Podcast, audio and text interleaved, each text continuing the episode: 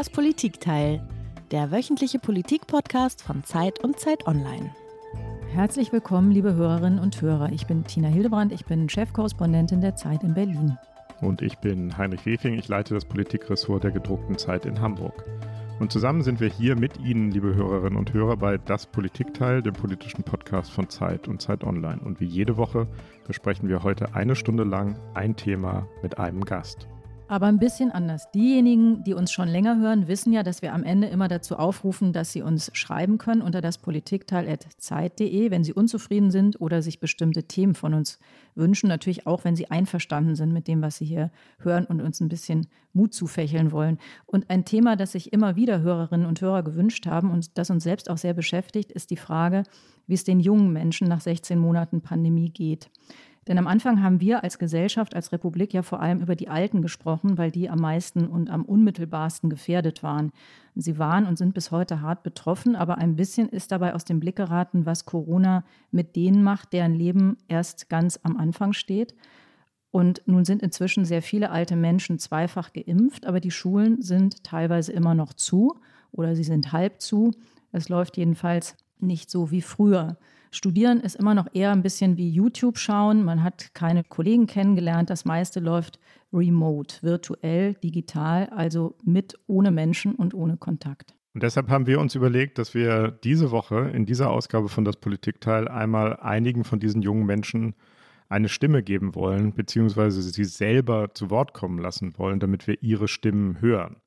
Und deshalb haben wir ähm, am Pfingstwochenende einen Aufruf gestartet über Zeit Online und junge Menschen gebeten, dass sie uns schreiben, wie es ihnen gegangen ist und wie es ihnen gerade geht, was sie wütend macht, was ihnen Angst bereitet, was ihnen Hoffnung gibt und was vielleicht auch gar nicht so schlecht war in dieser Pandemie. Was jung heißt, haben wir dabei offen gelassen. Es gab kein Mindestalter und keine Höchstgrenze. Aber die meisten, die sich gemeldet haben, dürften so in ihren Zwanzigern sein. Ja, dann damit ist natürlich ein Traum zerplatzt. Wir sind alle einer Meinung, dass das Abitur eigentlich kaum vergleichbar ist. Es war fast wie in einem Gefängnis, hat man sich gefühlt. Es war eine unglaublich schwere Zeit in meinem Leben. Sich in mir einfach ein ähm, riesiges Ungerechtigkeitsgefühl breit macht. Fuckt mich einfach übel ab. Crazy. Ja, so eine Auswahl ist natürlich immer sehr zufällig und subjektiv und deswegen haben wir uns eine Frau eingeladen, die uns helfen kann, das Gesagte und die subjektiven Eindrücke und Gefühle ein bisschen zu sortieren und vielleicht auch ein paar Lösungsvorschläge zu entwickeln. Herzlich willkommen, Severine Thomas von der Universität Hildesheim, genauer gesagt vom Institut für Sozial- und Organisationspädagogik. Ja, schönen guten Tag hier in die Runde. Ähm, ja, ich danke Ihnen für die Einladung. Ähm, ja, ich bin Mitarbeiterin des Instituts für Sozial- und Organisationspädagogik und beschäftige mich seit vielen Jahren mit Jugendforschung, insbesondere mit der Perspektive junger Menschen, die nicht im Kontext ihrer Familie aufwachsen. Und das war auch der Ausgangspunkt für diese Befragung. Also wir haben uns eben überlegt, wie geht es eigentlich jungen Menschen, die aus Jugendwohngruppen und Pflegefamilien ins Erwachsenenleben gehen und jetzt in dieser Corona-Pandemie mit noch weniger Unterstützung zurechtkommen müssen. Und das war so unser Startschuss für die Überlegung, eine Online-Befragung bundesweit zu starten. Ja, das, was Sie jetzt diese Befragung genannt haben, das ist, haben Sie jetzt sehr bescheiden gesagt, das ist die, im Grunde die erste bundesweite Studie zu der Frage, wie es jungen Menschen und ihren Familien in der Corona-Zeit ergangen ist. Und Sie haben 6000 Jugendliche befragt ab 15 Jahren bis 30 Jahre. Das heißt JUKO-Studie, richtig? Genau, das ist die JUKO 1, äh, junge Menschen in Zeiten der Corona-Pandemie. Uns hat eben interessiert, wie erleben junge Menschen das? Und im Frühjahr, als wir die erste Befragung gestartet haben, sind wir natürlich besonders von den Lockdown-Bedingungen ausgegangen, haben uns vorgestellt, da sind junge Menschen nun zu Hause ein bisschen kaserniert, äh, dürfen nicht in die Schule, gehen nicht in die Universitäten oder an die Ausbildungsplätze und müssen sich nun zu Hause irgendwie arrangieren, gut oder schlecht. Das war so der Anlass für die JUKO-Studien und insofern haben sich auch die Befragungen in JUKO 1 stark auch auf das Erleben des Lockdowns und des Lebens zu Hause konzentriert. Und wenn Sie JUKO 1 sagen, klingt das so, als gäbe es auch JUKO 2? Genau, es gibt auch JUKO 2, das haben wir am Anfang nicht so geplant, aber da die Pandemie ja nun doch sehr lange gedauert hat, äh, über den Sommer hat sich alles etwas entspannt. Aber im Herbst zeichnete sich ja schon ab, es wird noch länger dauern. Und durch Gespräche mit vielen Jugendlichen hat sich eben auch gezeigt, äh, je länger das dauert, desto ähm, schwieriger wird es und die Bedingungen verändern sich. Und deswegen haben wir im Herbst auch nochmal relativ spontan entschieden, wir möchten eine zweite Erhebung machen. Und als wir die Erhebung geplant haben, sind wir eigentlich nicht von Lockdown-Bedingungen ausgegangen. Der Fragebogen war ein bisschen anders aufgebaut und haben uns dann aber ganz kurzerhand nochmal entscheiden müssen, ähm, weil als wir gestartet haben mit der Befragung, gab es wieder ein Lockdown und haben auch wieder Lockdown-Fragen in den Fragebogen aufgenommen. Also Juko 1 und Juko 2, haben wir auch eine Abkürzung für unsere Befragung, Tina? Zon 1. Zon 1. Zon 1, sagen. genau. Zon 1 hat viele äh, Reaktionen hervorgerufen. Unter anderem hat sich Valentin gemeldet. Valentin ist 27 Jahre alt und wir hören mal, was er erzählt hat. Mir geht es ehrlich gesagt schlecht damit. Gerade die letzten Monate waren einfach zermürbend. Am Anfang hatte man noch irgendwie, keine Ahnung, drüber diskutiert und die Maßnahmen ähm, mal besser, mal schlechter gefunden. Inzwischen ist es einfach so, dass ich das Ganze nicht mehr hinterfragen kann, weil es mich zu sehr belastet. Äh, jede, jedes Stück, wenn ich wieder, wenn ich wieder ein bisschen was machen kann, bedeutet Glück für mich. Aber die, die Aussicht darauf, dass, dass es immer noch nicht klar ist, was in zwei Monaten passiert, was ich dann darf, was ich nicht darf, ist in einem, in einem Leben, wo ich eh schon am struggeln bin, irgendwie meine Zukunft zu planen, die fuckt mich einfach übel ab. Crazy. Ja, das war nochmal ausführlicher ein junger Mann, den wir in dem Tonteppich vorhin schon gehört haben. Heinrich, das hätten wir vielleicht noch sagen müssen. Wir haben diesmal äh, kein Geräusch, also unser Gast, unsere Gästin hat kein Geräusch mitgebracht, weil wir ja so viele Töne haben und wir haben uns dafür entschieden, denen dann sozusagen Raum zu geben. Frau Thomas, was der Valentin da beschreibt, das ist keine Ausnahme, oder? Nein, das hört sich sehr vertraut an. Ähm, diese Aussagen, da steckt ja ganz viel drin. Äh, wir haben in den JUKO-Studien auch am Ende ein sogenanntes Freitextfeld gelassen. Da konnten uns junge Menschen, ich sag mal ganz ungeschönt und ungefiltert Dinge noch mitteilen, sei es bezogen auf den Fragebogen, wie fandet ihr die Erhebung äh, oder aber auch, was hat euch gefehlt. Und da kamen sehr viele, sehr ausführliche Rückmeldungen. Das hat uns tatsächlich sehr gewundert, dass bei einer quantitativen Befragung, wo man sich eigentlich schnell mal so durchklickt, am Ende doch viele noch sich die Zeit genommen haben, und sehr persönliche Dinge mitzuteilen. Und das knüpft sehr an das an, was Valentin gesagt hat. Also eben auch deswegen Yuko 2. Man hört eben eine Ermüdung heraus, auch eine Erduldung dieser Maßnahmen und man will sich eigentlich gar nicht mehr damit auseinandersetzen. Und es steckt so viel drin, auch die äh, fehlende Gewissheit, wie es weitergeht, wann das ein Ende hat. Ähm, also ich finde, daran sehen wir eigentlich, mit wie vielen Fragen sich junge Menschen herumplagen. Und dem gegenüber steht aber oft nur so die Reduktion auf die Schule. Wie organisieren wir das? Aus den Hochschulen hören wir sogar relativ wenig und es gibt sogar auch schon Forderungen aus Hochschulen, das können wir doch jetzt immer so machen. Das Hochschulstudium äh, digital hat sich etabliert. Also ich finde, äh, man äh, blendet sehr viel von jugendlichem Leben aus, äh, angefangen von ähm, Freizeitaktivitäten bis hin zu auch, wie ist das Leben eigentlich zu Hause? Wir stellen uns ja immer so die sorglosen Jugendlichen vor, aber dass sie eben oft auch in sehr schwierigen familiären Verhältnissen leben also die ganze Komplexität des jugendlichen Lebens kommt in der Aussage von Valentin eben zum Ausdruck. Und das Thema Zukunftsplanung hat er ja selber auch angesprochen, ist nochmal eins, was weit nach vorne weist, wo wir überhaupt nicht wissen, ähm, was da auf sie wartet. Wir wollen nachher nochmal über das sprechen, was Sie jetzt schon angetippt haben, die sozusagen die Frage, wie wird mit den Jugendlichen umgegangen. Lassen Sie uns einen Moment nochmal bei diesem Gefühl bleiben. Sorge, auch Angst teilweise ist da formuliert worden. Vor was genau haben die Jugendlichen Angst? Was macht Angst? Das ist tatsächlich sehr kompliziert, auch individuell. Also es ist zum einen, das war im Frühjahr schon herauszuhören, die Angst, andere anzustecken, sich anzustecken. Das hätte man ja im Frühjahr so erstmal nicht erwartet, als es hieß, äh, die Älteren sind eher betroffen, äh, junge Menschen infizieren sich nicht bevorzugt. Aber auch damals haben schon viele junge Menschen eben sich mit dieser Angst getragen dass ihre Angehörigen sterben könnten oder dass sie sie nicht besuchen können äh, während einer Erkrankung und eines Krankenhausaufenthaltes. Das waren so unmittelbare Ängste, die auf die Pandemie bezogen waren, aber auch Ängste vor der Zukunft, vor der individuellen Zukunft. Äh, wie sieht mein Leben aus? Kann ich äh, meine Ausbildung so beginnen, wie ich das möchte?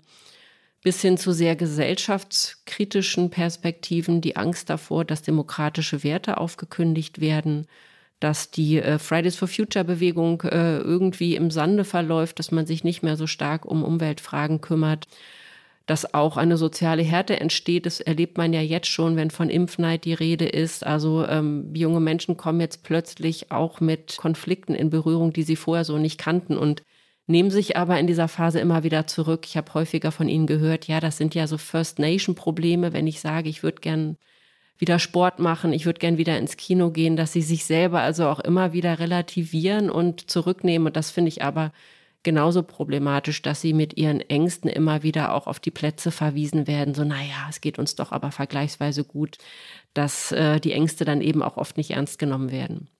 Hm. Sie beschäftigen sich ja jetzt schon sehr lange mit der äh, Forschung äh, über die Pläne und Befindlichkeiten von jungen Menschen.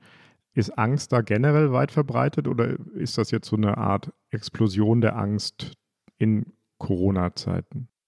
Ja, das ist so eine Ohnmacht, äh, die immer auch schwelt. Also wir kritisieren ja auch, dass junge Menschen insgesamt gesellschaftlich wenig beteiligt werden oder dass äh, Beteiligung so ein zartes Pflänzchen ist. Das war auch schon vor Corona so, dass junge Menschen in Heimerziehungskontexten, mit denen wir uns so viel beschäftigt werden, obwohl das im Grunde äh, ihr, ihren Lebensraum ähm, stark ausmacht, da wenig beteiligt werden. Und obwohl wir eben äh, die UN-Kinderrechtskonvention ratifiziert haben, dass man doch an vielen Stellen äh, Jugendbeteiligungsgremien vermisst, bis in die hohen politischen Gremien hinein. Und das ähm, merkt man eben jetzt verstärkt, dass politische Beteiligung im Grunde ausgesetzt worden ist mit Beginn der Pandemie.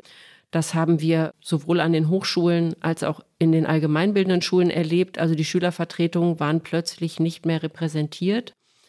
Und das ist eben etwas, was jungen Menschen, Angst ist vielleicht auch gar nicht immer das richtige Wort, äh, eben auch Sorge bereitet, äh, dass sie nicht mitwirken können. Und äh, wir wissen aus anderen Forschungen, dass junge Menschen auch schwierige Lebensumstände, schwierige gesellschaftliche Verhältnisse besser mittragen können, wenn sie daran mitwirken und mitgestalten können. Also es muss nicht immer einfach sein, aber dieses Gefühl, ich kann darauf nicht Einfluss nehmen, das prägt eben auch ähm, ihr Verhältnis jetzt zum Beispiel zur Pandemie, dass man sich so rumgeschubst fühlt in diesem Regelwerk, dass man äh, Verbote ausgesprochen bekommt, sich manchmal fragt, warum eigentlich, ich verstehe diese Regeln nicht, warum sind die so?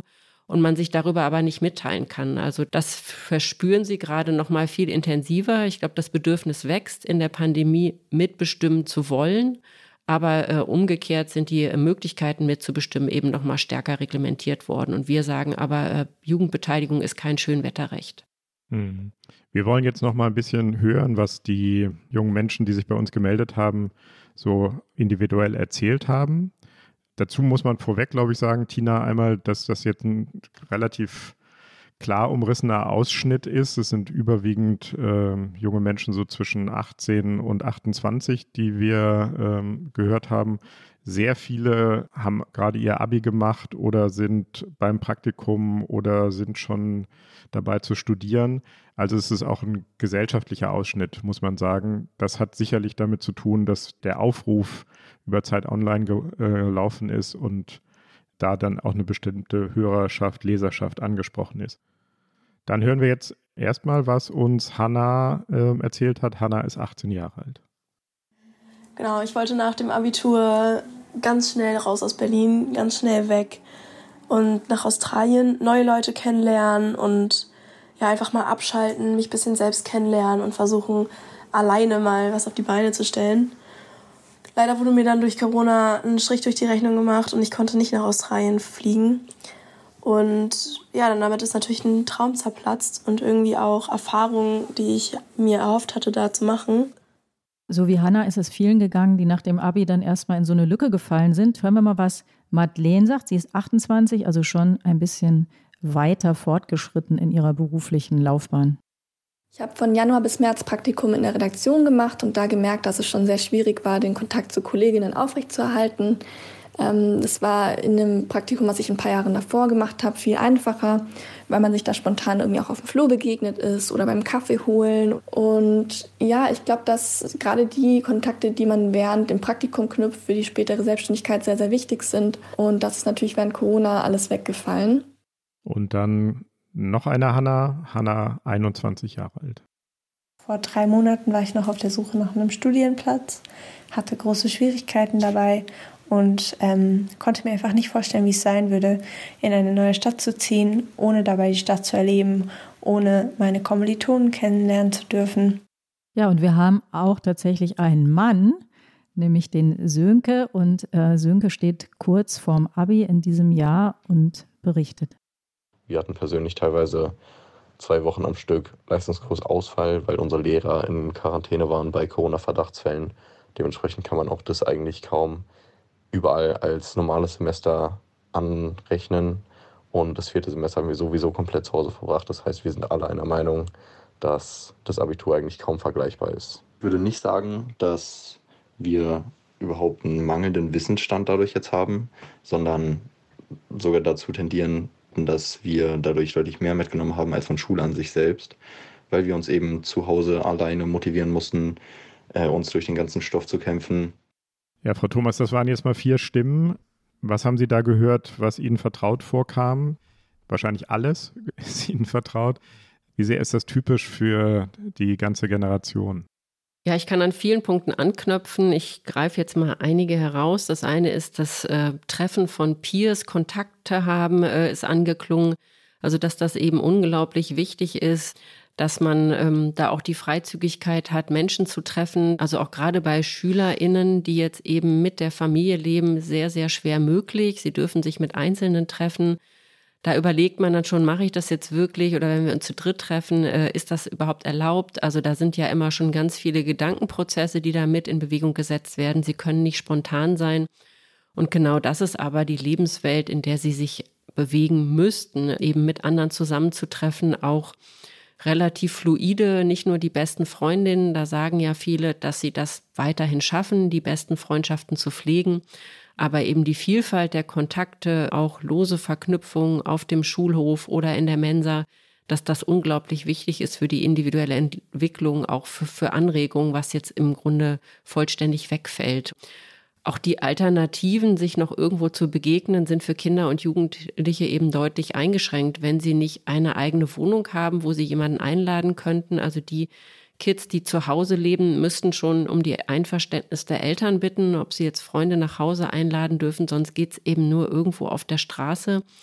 Also ich finde, das ist ein ziemlich großes Themenfeld. Ähm, allein wie begegne ich anderen Menschen, wie trete ich denen gegenüber, was sie jetzt über Monate nicht erfahren haben oder in der Schule nur mit Maske. Also das finde ich ähm, ist schon ein herber Einschnitt.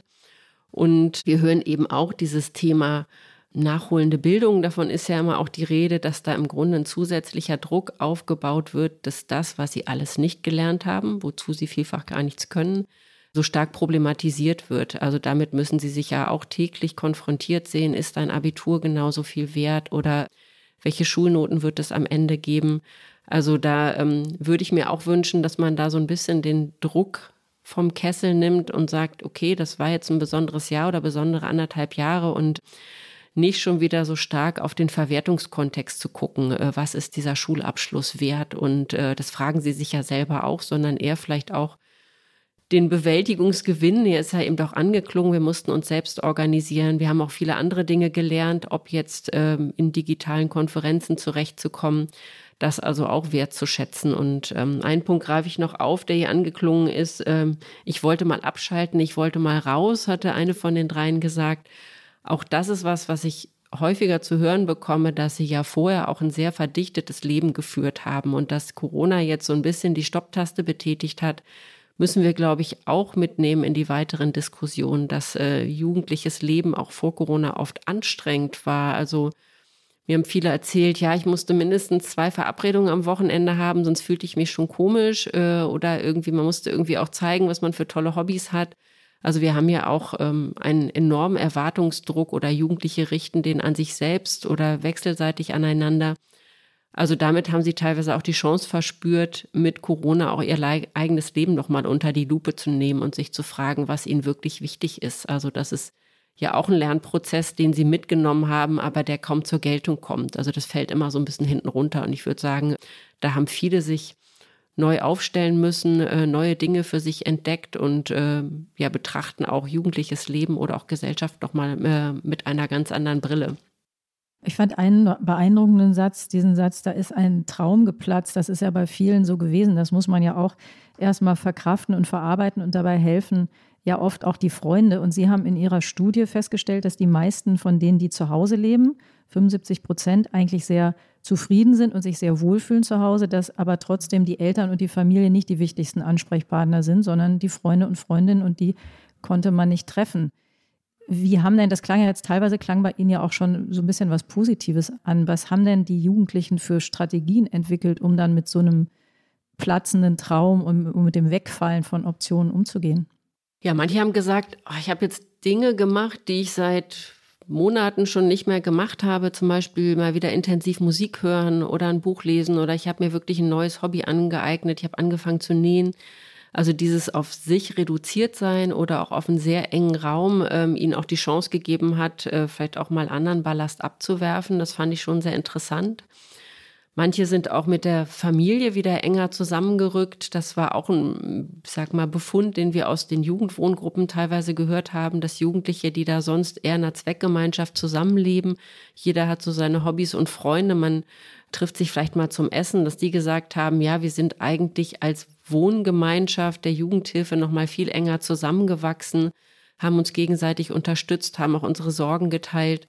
Also das waren zum Beispiel so Strategien, ähm, damit umzugehen, aber vielleicht auch mit den Eltern nochmal auf einer anderen Ebene ähm, diese Pandemie zu bestreiten. Aber es gibt natürlich auch das Gegenteilige, dass junge Menschen es kaum zu Hause ausgehalten haben, sich in ihr Zimmer zurückgezogen haben, weil es eben mit den Eltern nicht so eine gute Koalition gab oder auch mit Geschwistern. Ähm, also das ist eben sozusagen die gegenteilige Entwicklung, dass man das eher als enorme Belastung empfunden hat, nicht Peers treffen zu können, nicht in die Schule gehen zu dürfen oder andere Einrichtungen besuchen zu können. Wenn Sie sagen, ins Zimmer zurückziehen, das setzt ja schon voraus, dass man ein Zimmer hat. Es gibt ja auch Kinder und Jugendliche, die das gar nicht haben. Genau, also das haben wir in den Studienergebnissen auch zeigen können, dass die jungen Menschen, die keinen Rückzugsort hatten oder die von sich gesagt haben, ich habe eigentlich keinen richtigen Rückzugsort, dass die sich nochmal deutlich schwerer getan haben, diese Pandemie zu bewältigen. Also daran sehen wir eben auch, wir äh, legen ja auch den Wellbeing-Ansatz zugrunde, dass es eben dazugehört, dass äh, auch junge Menschen einen Ort haben, eine Rückzugsmöglichkeit, äh, um Wohlbefinden entfalten zu können. Und das war tatsächlich nicht für alle gegeben, wenn sie mit Geschwistern das Zimmer teilen mussten oder äh, vielleicht auch mit Eltern, die jetzt plötzlich den ganzen Tag zu Hause waren, weil sie im Homeoffice waren, äh, sich ganz anders arrangieren mussten. Wie viele sind das denn? Ein wie großer Teil ist denn äh, von dieser Enge und diesem Non-Wellbeing betroffen? Genau, wir haben in Juko 1 gefragt, das haben wir auch aus forschungsethischen Gründen sehr offen gehalten. Äh, fühlst du dich zu Hause sicher? Also diese Sicherheit konnte sich auf Corona beziehen, äh, vielleicht auf die Angst vor Ansteckung oder auch auf Sicherheit im häuslichen Umfeld. Hm. Und da haben knapp 10 Prozent geantwortet, dass sie sich nicht sicher fühlen zu Hause. Und das finde ich ist ja schon ein enormer Befund bei 6000 Befragten, sich vorstellen zu müssen, da sitzen jetzt junge Menschen zu Hause und haben kaum Ausweichmöglichkeiten und sagen aber von sich, also hier fühle ich mich nicht sicher. Also das, und es gibt auch erstmal keinen Ausweg. Und wenn wir uns jetzt vorstellen, das geht jetzt seit 15 Monaten so, macht mir das tatsächlich auch Sorge, äh, wie diese jungen Menschen das bestritten und bewältigt haben. Und wir wissen gleichzeitig aber von den Jugendämtern, dass es im letzten Jahr keine erhöhten Inobhutnahmezahlen gab. Also das hat sich nicht Bahn gebrochen in Form von dramatischen Gewaltverhältnissen, sondern ich glaube, das hat sich viel subtiler ereignet. Vernachlässigung, Verwahrlosung oder auch Bedrohung. Das hat sich erst sehr viel später, jetzt zum Spätherbst oder auch im Frühjahr gezeigt, dass es sehr, sehr schwierige Verhältnisse in Familien gab. Aber da gab es wenig Zugang dazu. Konnten Sie aus dieser Befragung irgendwelche Rückschlüsse ziehen, wer sich unsicher gefühlt hat zu Hause? Also aus den anderen Antworten ergibt sich irgendein Profil, wer davon besonders betroffen ist? Oder kann man das nicht generalisieren? Man kann das nicht so ganz klar identifizieren. Wir haben jetzt nur noch mal Zahlen ausgewertet zu der Frage, vermisst du den öffentlichen Raum? Also die, die gesagt haben, nee, ich fühle mich zu Hause wohl, ich vermisse die öffentlichen Orte nicht so sehr, die haben wir mit denen verglichen, die gesagt haben, doch, ich vermisse die öffentlichen Orte, sprich die Orte, die außerhalb der Familie für mich wichtig sind. Und bei denen sehen wir zum Beispiel, dass die, die diese öffentlichen Orte vermissen, die nicht gern in ihrer Familie vielleicht auch sind, zum Beispiel sich viel stärker psychisch belastet fühlen, dass deren, ich sag mal, Beantwortung der Frage nach, fühlst du dich einsam, äh, sehr viel häufiger ähm, positiv beantwortet wurde. Also da erkennen wir einen Zusammenhang, dass die, die sich zu Hause ganz gut einrichten konnten, die vielleicht auch sozioökonomisch stabiles Einkommen noch hatten, nicht so stark belastet waren und ähm, dass vielleicht die, die zu Hause nicht so einen sicheren Ort hatten, die sich gern in die Schule oder auf die Straße mit Freunden gewünscht hätten, äh, eben auch die Corona-Pandemie deutlich schwerer bestritten haben. Mhm. Darf ich noch mal eins nachfragen? Die Hanna, die das, glaube ich, gesagt hat, sie wollte nach dem Abi unbedingt sofort weg aus Berlin. Das ist ja auch was ganz Typisches in diesem Alter. Man will weg, man will raus, man will die Welt sehen. Manche haben dann die ökonomische Möglichkeit zu reisen oder Work and Travel zu machen oder einfach nur in die Stadt zu wechseln. Das ist ja auch dramatisch eingeschränkt. Dieses ganze Aufbrechen, raus aus dem Gewohnten, Neues kennenlernen, sich auch in der Fremde neu kennenlernen, das ist ja auch komplett weggefallen, oder? Genau, das war für viele, also im letzten Jahr war das ja so gut wie gar nicht möglich. Ähm, und manche haben dann ähm, andere Strategien gewählt, haben vielleicht doch direkt das Studium aufgenommen, aber das ist ja auch in den äh, Aussagen gehört worden, zu studieren in einer anderen Stadt, äh, wo ich niemanden kenne, wo ich vorher nicht gelebt habe. Viele sind dann eher zu Hause in der Familie geblieben und haben von dort aus in einer neuen Stadt studiert. So stellt man das sich ja eigentlich auch nicht vor. Oder ähm, die Freiwilligendienste zum Beispiel haben auch mitunter einen Zulauf erlebt, äh, obwohl es gleichzeitig weniger Plätze gab. Also es gab so gewisse, ich will nicht sagen Ausweichstrategien, aber Suche nach Alternativen, um trotzdem äh, eben jetzt vielleicht dieses Auslandsjahr äh, eben anders auch gestalten zu können. Aber was viele doch beklagt haben, ist diese Sorge, ich kann das nicht nachholen. Also ich werde mhm. nicht nächstes Jahr dann eben ins Ausland gehen, weil dann werde ich sehr wahrscheinlich ein Studium aufnehmen oder vielleicht haben manche auch eine Ausbildung begonnen. Diese Trauer darum, und ich glaube, die darf man auch nicht kleinreden, die Trauer darum, dass Dinge einfach so nicht stattfinden konnten und nicht nachzuholen sind. Der Abiball ist nicht nachzuholen. Also, und das sind mhm eben ähm, Verluste. Da kann man sagen, ja, das ist zu verschmerzen, aber ich glaube schon, dass das junge Menschen in ihrer Lebensgestaltung gerade in dieser Übergangsphase äh, besonders prägen wird. Lass uns vielleicht nochmal zwei Stimmen hören, wo man sehr, sehr gut auch nochmal hört, wie sich eben sehr konkret, unabhängig von abstrakteren Ängsten oder so, die, die Lebensläufe teilweise verändert haben. Da ist Oma, 28, er kommt ursprünglich aus Damaskus in Syrien und ist ähm, 2012 vor dem Assad-Regime geflohen und studiert im Allgäu, aber anders als geplant. Erstens mit dem Studium ist es schwierig, mit dem Online mitzukommen. Manchmal bekommt man keine Hilfe mit dem Studium und fühlt man sich immer einsam, weil man kein, keine anderen Personen kennenlernen kann. Und zweitens, das Problem ist auch mit dem Geld. Ich habe mir auch zum Beispiel fürs Studium einen Laptop gekauft, aber weil ich jetzt nicht mehr im Restaurant arbeiten konnte, fehlt mir das Geld und deshalb muss ich nun in Raten abbezahlen. Ja, das finde ich äh, total wichtig. Wir haben bisher nicht über materielle Sorgen gesprochen, die es eben auch gibt. Und hier ist jemand, der ja sehr, sehr gut jetzt Deutsch spricht, aber der natürlich auch nochmal ganz andere Grenzen hat. Und das ist, glaube ich, ja auch ein Befund Ihrer Studien, dass diese Zeit im Lockdown oder das Corona generell auch bestehende Gräben vertieft hat, oder? Genau, wir sprechen davon, dass sich soziale Ungleichheiten verschärft haben und das hören wir hier ja ganz deutlich heraus. Wir haben selber auch in einem anderen Forscherinnen-Team eine Studierendenbefragung gemacht und die bestätigt das, dass viele Studierende sagen, äh, sie haben ein geringeres Einkommen seit Corona weil zum Beispiel äh, Studijobs weggefallen sind oder sie auch höhere Ausgaben haben. Das haben wir ja auch gehört. Ich musste mir noch einen Laptop kaufen oder ich bin einfach viel mehr zu Hause, muss mich selbst verpflegen. Das erzeugt auch nochmal andere Kosten, als wenn ich jetzt in die Mensa gehe.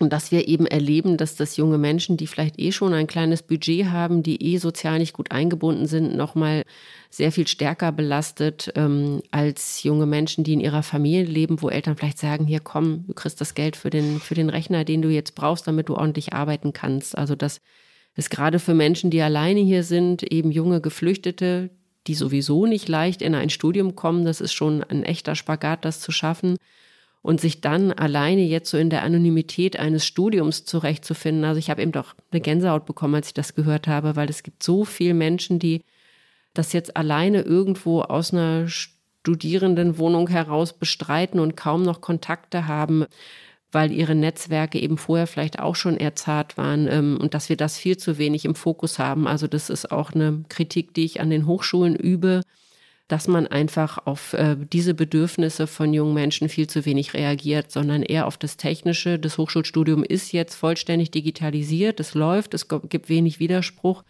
äh, oder organisierten Widerspruch aus der Studierendenschaft und ähm, deswegen würde ich behaupten, kümmert man sich da auch relativ, relativ wenig darum.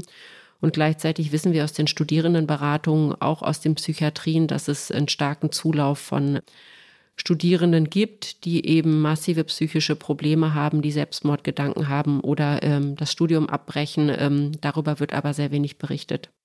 Hm. Jetzt hören wir nochmal, was Jackson aus Berlin zu erzählen hat. Jackson ist 19 Jahre alt. Man konnte nicht zum Fitnessstudio gehen, um sich mental und physisch auszupowern oder ins Restaurant gehen, um neue Leute kennenzulernen, zum Beispiel in einer Bar oder sowas. Und ähm, das sind Sachen, die mich persönlich auch in so eine Art Depression reingebracht haben, weil es einfach immer der gleiche Alltag war, immer der gleiche Tagesablauf und es war fast wie in einem Gefängnis, hat man sich gefühlt.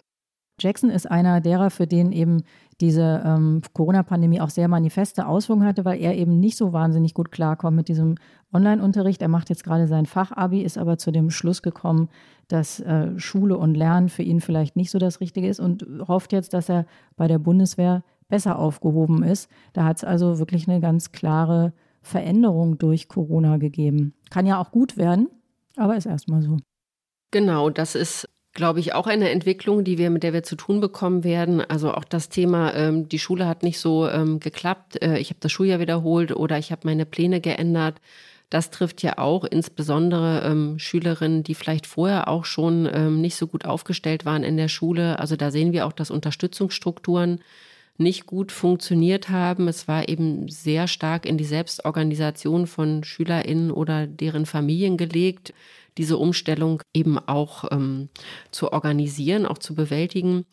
Und ähm, Sie haben gerade gesagt, das, was gut werden kann, ja, es fühlt sich aber im Moment erstmal so unfreiwillig an, dass ich eben meine Pläne ändern musste. Und das ist, glaube ich, ein ganz wesentlicher Punkt äh, oder auch was er anspricht. Ich konnte nicht ins Fitnessstudio gehen. Das nehmen wir vielleicht so ein bisschen als äh, Luxusgut, aber äh, das ist in den Studienergebnissen auf sehr breiter Ebene deutlich geworden, das Wegfallen von Sportangeboten äh, oder gemeinsamen Trainingszeiten, wie viele das doch auch beklagt haben, dass das für sie ein ganz zentraler Punkt in ihrem Leben war, dass sie sich auf irgendwelche Wettkämpfe vorbereitet haben. Nächstes Jahr sind sie dafür zu alt. Mhm. Oder auch das Treffen im, äh, im Mannschaftssport äh, ihnen absolut fehlt, überhaupt sich fit zu halten. Also dass das eben für viele alleine jetzt jeden Tag aufzustehen und irgendwie laufen zu gehen oder was auch immer, es gelingt eben nicht allen. Das ist eben tatsächlich kein gutes Gefühl für viele. Und gleichzeitig nochmal zu der Aussage, es kann auch gut werden, das wollte ich hier noch mit einbringen. Es gibt eben auch einen gewissen Anteil, ich kann den nicht quantifizieren, von jungen Menschen, die sagen, äh, für mich war Corona irgendwie auch eine positive Entwicklung, weil ich jetzt zum Beispiel nicht mehr in die Schule gehen musste. Für mich war das Lernen zu Hause viel leichter, weil ich mit meinen äh, MitschülerInnen nicht gut klargekommen bin. Ich bin gemobbt worden oder ich habe eben Depressionen und zu Hause kann ich das viel besser organisieren. Ich muss niemandem erklären, warum ich heute Morgen nicht in der Schule sitze, sondern irgendwie ähm, im Bett liegen bleibe. Also das fand ich auch nochmal mal sehr beeindruckende Befunde für viele war, oder was heißt für viele, für einen gewissen Anteil von jungen Menschen war eben das Leben vor Corona auch hochgradig belastend, aus welchen Gründen auch immer. Und für die war teilweise jetzt der Beginn von Corona tatsächlich eine Möglichkeit, sich nicht mehr so äh, besonders zu fühlen, zu sagen, alle müssen jetzt zu Hause bleiben. Ich kann plötzlich ähm, aufleben, weil sich Dinge äh, für mich besser organisieren lassen. Das ist meiner Ansicht nach auch ein Befund, den wir in die weitere Diskussion um das Leben von jungen Menschen mitnehmen müssen. Mhm. Kommen wir nachher nochmal darauf zu sprechen, auch auf äh, mögliche halbwegs positive oder nicht ganz so schlimme Folgen. Jetzt haben wir noch einen Ton, der nochmal auf ein anderes Problem hinführt. Johanna 22 hat uns angerufen. Das, was mir fast am schwersten fällt die letzten paar Wochen, ist wirklich die Debatte um die Solidarität, weil mit dem Impffortschritt und den schrittweisen Lockerungen, vor allem für Genesene und Geimpfte, sich in mir einfach ein ähm, riesiges Ungerechtigkeitsgefühl breit macht, was vorher nicht da war, da die Jungen so lange solidarisch waren und sich nun Lockerungen überbieten für Dinge, die wir schlicht nicht können im Moment, sich impfen lassen. Ja, da ist ein Thema angeschnitten, das, glaube ich, ein sehr großes ist. Das haben Sie auch in Ihren Studien ähm, gefunden. Und ich will deswegen nochmal zwei Mails vorlesen. Viele haben uns auch gemailt und nicht, ähm, nicht sozusagen gesprochen, aber äh, geschrieben. Mia schreibt, nein, nichts ist wieder gut, nichts wird jemals wieder gut sein. Es wurden 82 Millionen Mal anderthalb Lebensjahre gestohlen. Das ist ein Ungleichgewicht sondergleichen, aber das sind ja CDU-Wähler, die müssen unbedingt noch bis zum September durchhalten. Also dieses, diese Wut, dieses Gefühl, hier geht es zwischen den Generationen ungerecht zu, ist ganz stark. Auch bei Toni aus Hamburg, er ist 28 und schreibt, mich macht wütend, dass statt den BioNTech-Impfstoff ausschließlich für junge Menschen zu empfehlen, man den Astra-Impfstoff für alle freigegeben hat. Meine Freunde wurden nun zwangsläufig mit Astra geimpft, weil die Boomer nur das Allerbeste für sich beansprucht haben. Der Generationenkonflikt ist meiner Meinung nach total am Brodeln. Stimmt das? Sehen Sie das in Ihren Studienergebnissen auch so? Also in den Studienergebnissen würden wir das so nicht bestätigen. Das war auch noch vor dieser großen Impfdiskussion. Ähm, mhm. Da haben wir erstmal eine sehr starke Solidarität erlebt, äh, also auch Verständnis für die Maßnahmen, die Älteren zu schützen. Also da gab es überhaupt wenig äh, Signale, ähm, dass sich junge Menschen gegenüber den Älteren benachteiligt gesehen haben. Sie haben sie schon benachteiligt gesehen, aber sie hätten das jetzt nicht haben wollen, äh, mehr Rechte um den Preis, dass Ältere da zurückstehen müssen. Das ist schon sehr deutlich geworden. Und ich glaube, das, was hier jetzt angeklungen ist, ist eben eine sehr junge Entwicklung ähm, um die äh, Impfdebatte. Das ähm, finde ich auch absolut nachvollziehbar dass da eben tatsächlich sehr starke Interessenlastigkeit auch deutlich wird. Auch eben äh, CDU-Wähler sind angeklungen. Es ist eben ein Wahljahr. Das Gefühl wird man auch nicht so ganz los, ähm, dass die politischen Maßnahmen auch darauf abzielen, sozusagen Wahlergebnisse entsprechend mitzugestalten. Und ich finde es äh, vollkommen nachvollziehbar, dass sich junge Menschen jetzt auch im Zuge um Lockerungen da absolut benachteiligt fühlen. Und diese Diskussion hatten wir aber auch schon länger, als es immer wieder um die Schulöffnung ging, also als die Maßnahmen für die Öffnung von Geschäften und allem Möglichen noch sehr streng diskutiert wurden, es aber trotzdem immer hieß, aber ihr müsst zur Schule gehen. Und da haben auch viele gesagt, ich habe Angst, in die Schule zu gehen, weil mein Vater ähm, ist eben Risikopatient und jeden Tag, wenn ich aus der Schule komme, habe ich Angst, dass ich was eingeschleppt habe. Und also da hat man diese Ungerechtigkeit gespürt, eben auch mit Blick auf die Regeln, die dann für manche nicht nachvollziehbar waren. Oder jetzt testen wir uns schon jeden Tag und müssen trotzdem sechs Stunden mit Maske im Unterricht sitzen. Also da gibt es so Ungerechtigkeitsempfinden, auch zum Beispiel gegenüber ähm, der Industrie, die ja weiter funktioniert hat. Ähm, also wirtschaftliche Fragen hatten immer eine starke Dominanz. Profisport, das ist schon in der Juko 1-Studie aufgegriffen worden, naja, warum darf die Bundesliga äh, wieder starten, äh, während wir irgendwie im Lockdown sitzen. Also da merkt man schon unterschiedliche Wertigkeiten und ich glaube jetzt nach so langer Zeit und jetzt eben mit dem Impfen stößt das vielen jungen Menschen wirklich sauer auf. Jetzt spüren sie noch mal unmittelbar, dass sie wieder diejenigen sind, die am längsten warten müssen, um ähm, Lockerungen zu erfahren. Ja, eine der Zahlen, die aus Ihren Studien uns ins Auge gesprungen sind, ist diese Zahl. 65 Prozent der von Ihnen Befragten hatten nicht den Eindruck, dass die Sorgen junger Menschen überhaupt gehört werden. 65 Prozent ist dramatisch viel, oder? Ja, das ist dramatisch viel. Es wird immer versucht, das zu relativieren, zu sagen, na ja, da meckern Jugendliche einfach auch nur rum oder die waren vielleicht auch vorher schon nicht politisch interessiert und hier bekommen sie so eine Frage gestellt, na ja, und dann beantworten sie die halt so. Ich würde das anders bewerten. Ähm, ich hatte das ja vorhin auch schon anklingen lassen. Ich habe den Eindruck, dass das Bedürfnis, gehört zu werden und mitzubestimmen, jetzt in Zeiten der Pandemie nochmal sehr stark gestiegen ist. Aber auch vorher mit der Fridays for Future Bewegung haben wir immer auch schon gesehen, dass es äh, ein starkes politisches Interesse auch unter jungen Menschen gab. Aber dem wird eben kaum Rechnung getragen, wenn man sich die überalterten äh, politischen Gremien anguckt, wenn man sich die Landtage und Bundes, den Bundestag anguckt da findet man keine jungen Menschen unter 30. Und dieses Bedürfnis ist aber gewachsen in Zeiten der Pandemie, weil es mein ganz persönliches Leben berührt, was da passiert. Ich kann das irgendwie nicht mehr vor der Tür halten. Umgekehrt hat es ja aber sehr lange gedauert, bis das Thema junge Menschen und Corona-Pandemie politisch aufgegriffen wurde. Also bei uns kam das eben jetzt so im Spätherbst an, dass wir auch von äh, politischen Institutionen angefragt wurden, darüber zu berichten.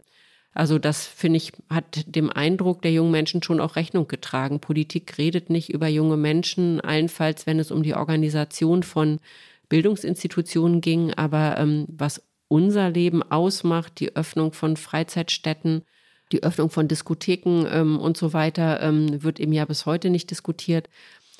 Da sieht man eben, dass dieser Eindruck ähm, nicht von ungefähr kommt und dass deswegen so viele junge Menschen sagen, ähm, wir haben nicht den Eindruck, dass die Politik uns hört.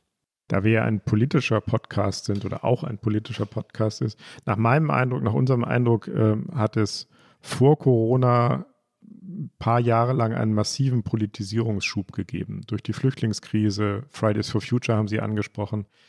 Was sehen Sie aus Ihren Untersuchungen, aus Ihren Befragungen?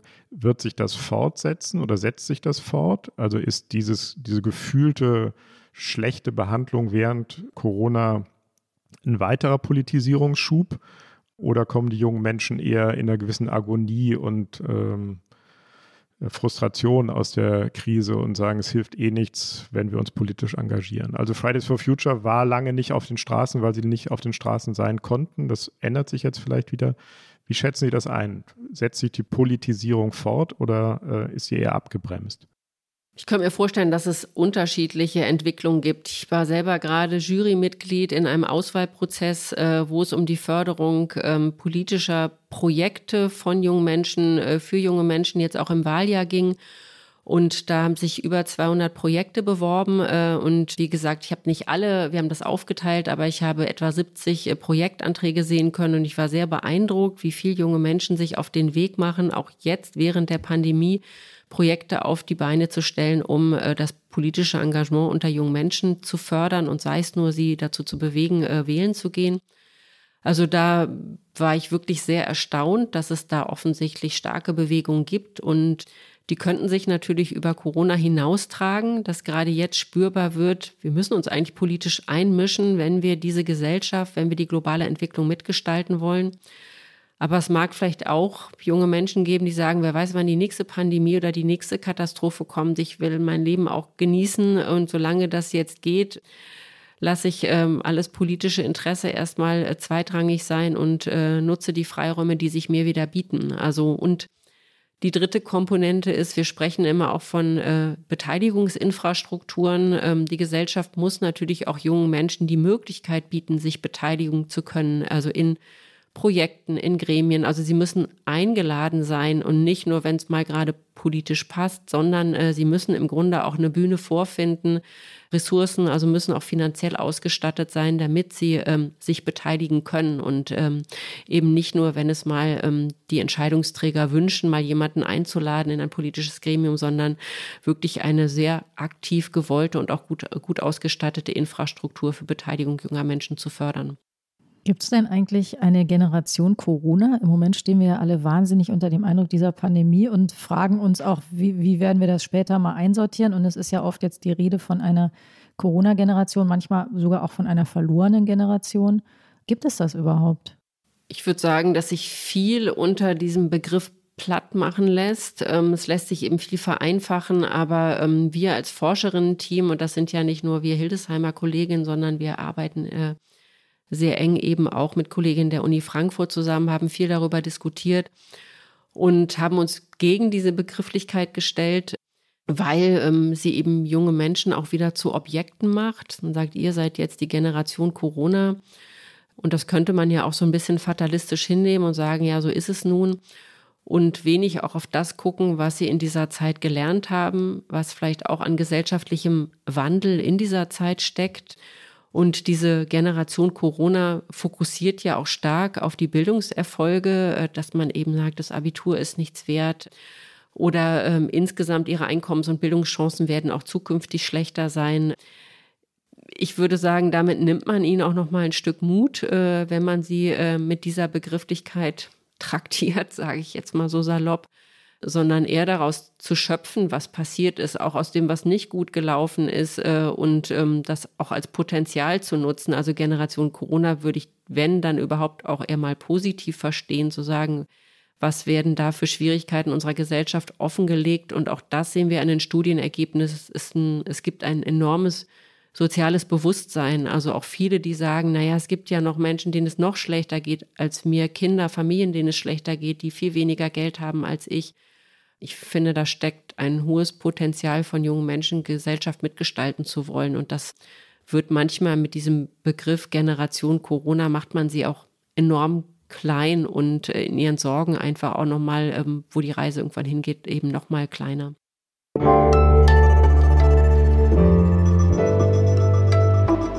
Die Flop 5. Also bei dem Begriff Generation Corona sind Sie eher zurückhaltend und skeptisch, wenn ich Sie richtig verstanden habe. Das ist jetzt die Chance, überzugehen zu unserer berühmten, berüchtigten, legendären, beliebten Rubrik, die Flop 5. Fünf Worte, Begriffe, die Sie nicht mehr hören können. Generation Corona haben wir jetzt schon abgearbeitet. Sie kommen jetzt also mit vier weiteren durch oder Sie können auch fünf nennen. Was wäre Ihr erster Flop, Frau Thomas? Junge Menschen nehmen die Pandemie nicht ernst. Ähm, hm. Das würde ich sagen, ist auch ein Flop. Da gibt es viele junge Menschen, die sich trotzdem engagiert haben, die sich um ähm, kranke Eltern gekümmert haben, die kleine Geschwister betreut haben, jetzt mal so im ganz unmittelbaren häuslichen Umfeld. Und da könnte man noch viele weitere Beispiele aufzählen, dass junge Menschen sehr viel Bewältigungspotenziale auch gezeigt haben, um in dieser Situation zurechtzukommen. Also weg mit dem Satz. Was ist Ihr zweiter Flop? Oder ihr dritter, wenn wir die Generation Corona mitzählen. Genau, ich habe noch mal mir notiert als Begriff, das sind alles Luxusprobleme, die junge Menschen da äußern. Ähm, mhm. Also das negiert ja auch ihre Bedürfnisse und ähm, auch ihre Entwicklungspotenziale. Junge Menschen sind vielleicht auch im Alter zwischen 15 und Anfang 20 in einem Prozess, wo sie im Grunde sich auch gesellschaftlich positionieren, wo sie eben auch für zukünftige Generationen ähm, mitzugestalten, sich präparieren. Und wenn man jetzt davon spricht, dass sie äh, nur Luxusprobleme haben, nimmt man oder nimmt man sie eben auch nicht ernst mit dem, was sie an Bedürfnissen haben. Und das sind auch tatsächlich nicht nur Luxusprobleme. Also auch wenn es um Freizeit geht, äh, auch da haben wir in Juko 2 nochmal sehr differenziert befragt, geht es nicht nur um den Spaßfaktor, sondern tatsächlich auch um politisches Engagement, um soziales Engagement. Also diese ganze Vielfalt wird unter diesem ähm, Luxusbegriff eben auch zu stark verdeckt. Gut, ist gestrichen. Was ist der nächste Flop? Gibt es noch einen Flop? Genau, also eine Diskussion, ähm, wo ich sagen würde, die, ähm, also das ist zu wenig fokussiert worden, ähm, junge Menschen ebenso ähm, als eine Begriffskategorie zu verwenden. Das haben wir heute wenig anklingen lassen. Jugend ist äh, eine heterogene Entwicklungsphase und unter Jugend verbirgt sich eben auch eine sehr heterogene Gruppe junger Menschen. Wir haben hier vorhin so ein bisschen angeklungen, äh, jemand mit einer Fluchtgeschichte, jemand, der in einem sehr grundständig soliden Elternhaus lebt. Also Jugend, da müssen wir vielleicht immer auch ein bisschen aufpassen. Ähm, allein als Begriff reicht eben nicht aus, um die jungen Menschen, die wir damit meinen, zu beschreiben. Hm. Ich glaube, ein ganz wichtiger Punkt auch für unseren Podcast heute, dass wir uns immer wieder klar machen, wir reden über sehr, sehr viele, sehr unterschiedliche Menschen Individuen, jeder anders als der andere, die andere. Frau Thomas, vielen Dank. Es ist ja schon mehrfach bei Ihnen angeklungen, dass es auch positive Tendenzen gibt. Und wir wollen jetzt am Ende nochmal voll in die Zukunft und ins Positive reinsteuern und uns ein bisschen fragen, ähm, was Lösungen für diese Probleme sind, sein können, wer was machen kann, der Staat, was können Schulen machen, was Unis, was Arbeitgeber, was Eltern, welche Ratschläge können Sie jungen Menschen geben, um jetzt doch nochmal den Begriff zu benutzen. Wir reden jetzt über die 15- bis 30-Jährigen. Ja, als erstes, im Moment habe ich so ein bisschen das Gefühl, die Ereignisse überschlagen sich so ein bisschen. Alle wollen Normalität und man hat vielleicht auch das Gefühl, man will schnell wieder in einen Alltag zurück.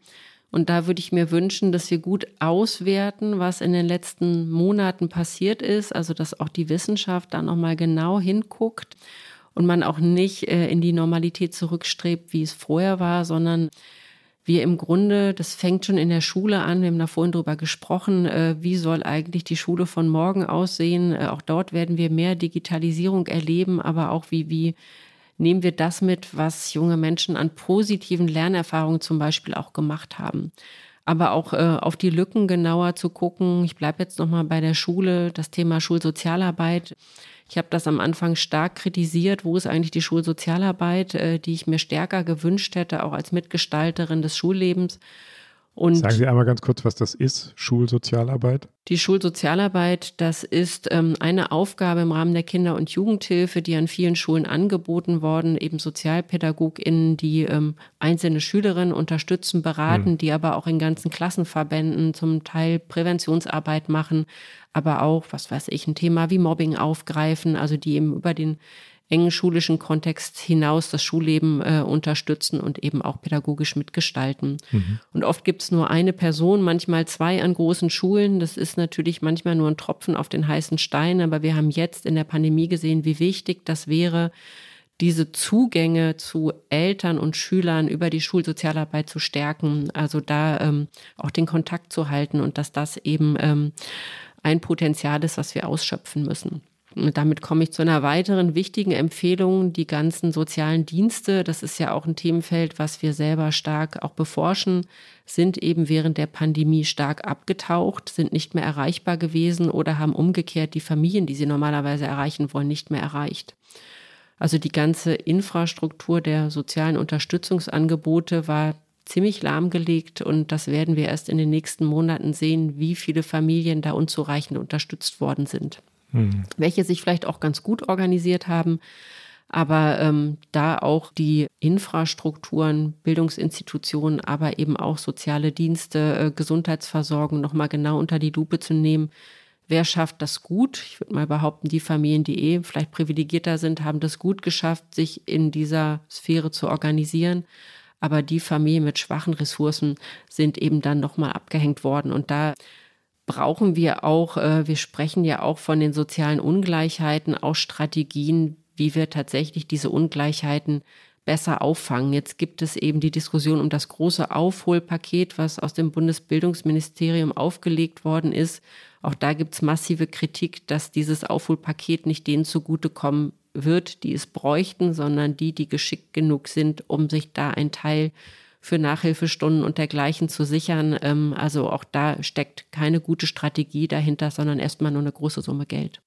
Einen, finde ich, äh, spannenden Punkt in Ihrer Studie nennen Sie auch äh, das Thema Expertin und fordern eigentlich dazu auf, dass man die Schüler und Schülerinnen selbst als Expertin in eigener Sache begreift und eben nicht nur drüber redet, über sie redet, sondern sie auch beteiligt an der Frage, wie Schule sein soll, weil sie eben dazu ja auch einiges äh, sagen können. Also so eine Art von Mitbestimmung auch, ne? Genau, ich bringe mal ein anderes Beispiel. Wir beschäftigen uns eben viel mit jungen Menschen, die in Jugendwohngruppen und Pflegefamilien aufgewachsen sind und deren Lebenssituation ist im Übergang sehr schwierig. Und wir haben 2014 ein erstes politisches Hearing mit diesen jungen Menschen, sogenannten Care-Lieverinnen, also jungen Menschen, die die Hilfe verlassen, gemacht. Und das ist sehr positiv aufgegriffen worden. Wir haben das im Bundesfamilienministerium gemacht und viele waren überrascht, wie, ähm, wie soll ich sagen, konstruktiv man mit jungen Menschen darüber diskutieren kann, was es eigentlich bräuchte.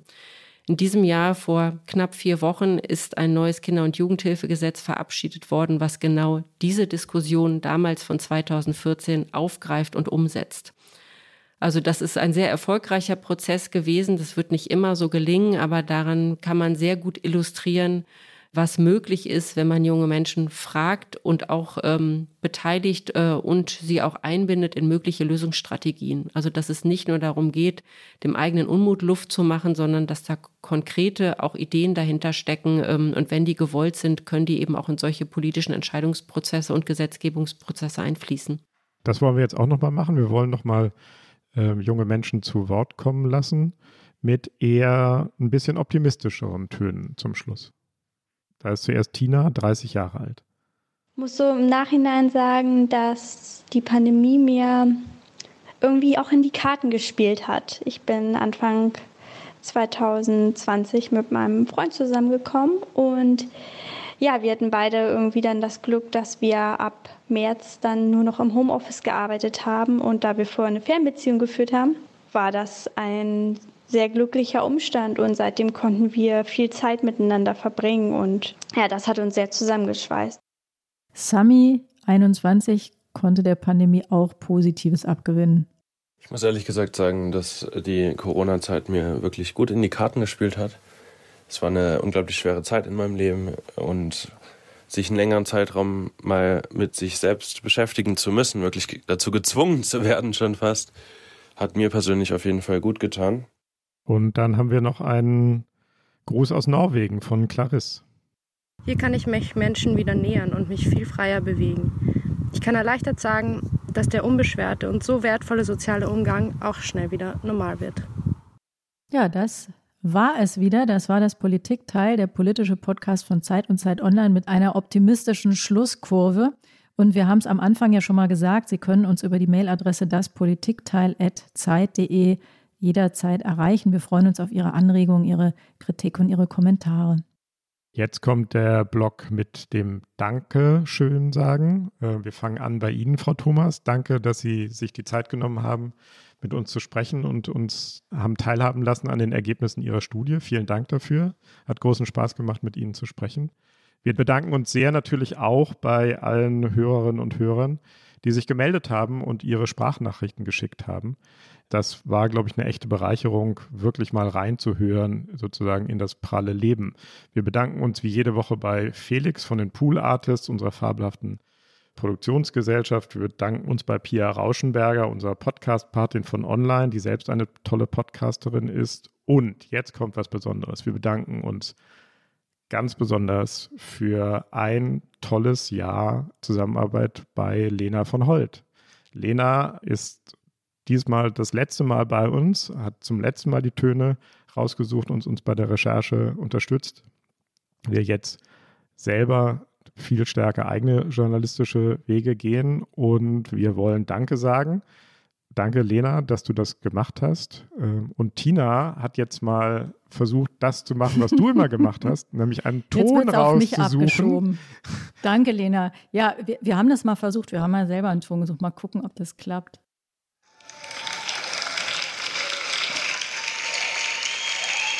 Das ist dein Beifall, Lena. Ja, von uns allen mit einem großen, großen Dankeschön und Tusch. Guck mal, das hat erstaunlicherweise geklappt, aber das wird nicht immer so klappen und du wirst uns ganz, ganz doll fehlen. Oh, ihr seid ja so süß. Voll lieb. Dankeschön für die, für die schöne Verabschiedung und ja, ähm, ich denke mal, es wird nicht das letzte Mal gewesen sein. Wenn Sie mögen, hören Sie am kommenden Freitag hier Eliana Grabitz und Marc Brost und uns dann wieder später. Und wer Lust hat, kann bis dahin einen der vielen anderen Zeit-Podcasts hören, Verbrechen, was jetzt. Und dann gibt es aber auch noch eine ganz besondere Ankündigung zu machen. Es gibt nämlich ein neues, ein ganz besonderes Moderatoren-Duo. Giovanni Di Lorenzo und Florian Illis starten einen Kunstpodcast, der heißt Augen zu, erscheint alle zwei Wochen mittwochs und in jeder Folge geht es um einen Künstler. Und los geht's mit Konnte Andy Warhol eigentlich malen und mit War Botticelli wirklich der Größte. Und gleich noch ein Werbeblock hinterher. Wir machen Werbung für das erste Zeit Online Podcast Festival. Einen Tag lang am 20. Juni nämlich nehmen wir unsere Podcasts alle live vor Online-Publikum auf und Sie, liebe Hörerinnen und Hörer, ihr, liebe Hörerinnen und Hörer, könnt live dabei sein, wenn wir unsere Podcasts äh, aufnehmen. Sie können Ihre Lieblingshosts treffen, und wir sind auch dabei, Tina, oder? Ja, auf alle Fälle. Mit Eliana zusammen. Genau, mit Eliana. Marc kann leider nicht dabei sein. Wir müssen alleine das meistern. Und ohne Und Lena. Sie, Frau Thomas, hm, ja. genau, ohne Lena. Sie, Frau Thomas, bekommen aber auch noch was von uns. Sie bekommen die Politikteil-Tasse, die Sie dann bei Ihren weiteren Studien hoffentlich gut begleitet. Wow, danke schön. Ja, danke für die Einladung. Es hat sehr viel Spaß gemacht. Danke Ihnen. Danke. Danke Ihnen allen fürs Zuhören äh, und bis zum nächsten Mal. Dankeschön. Tschüss. Tschüss.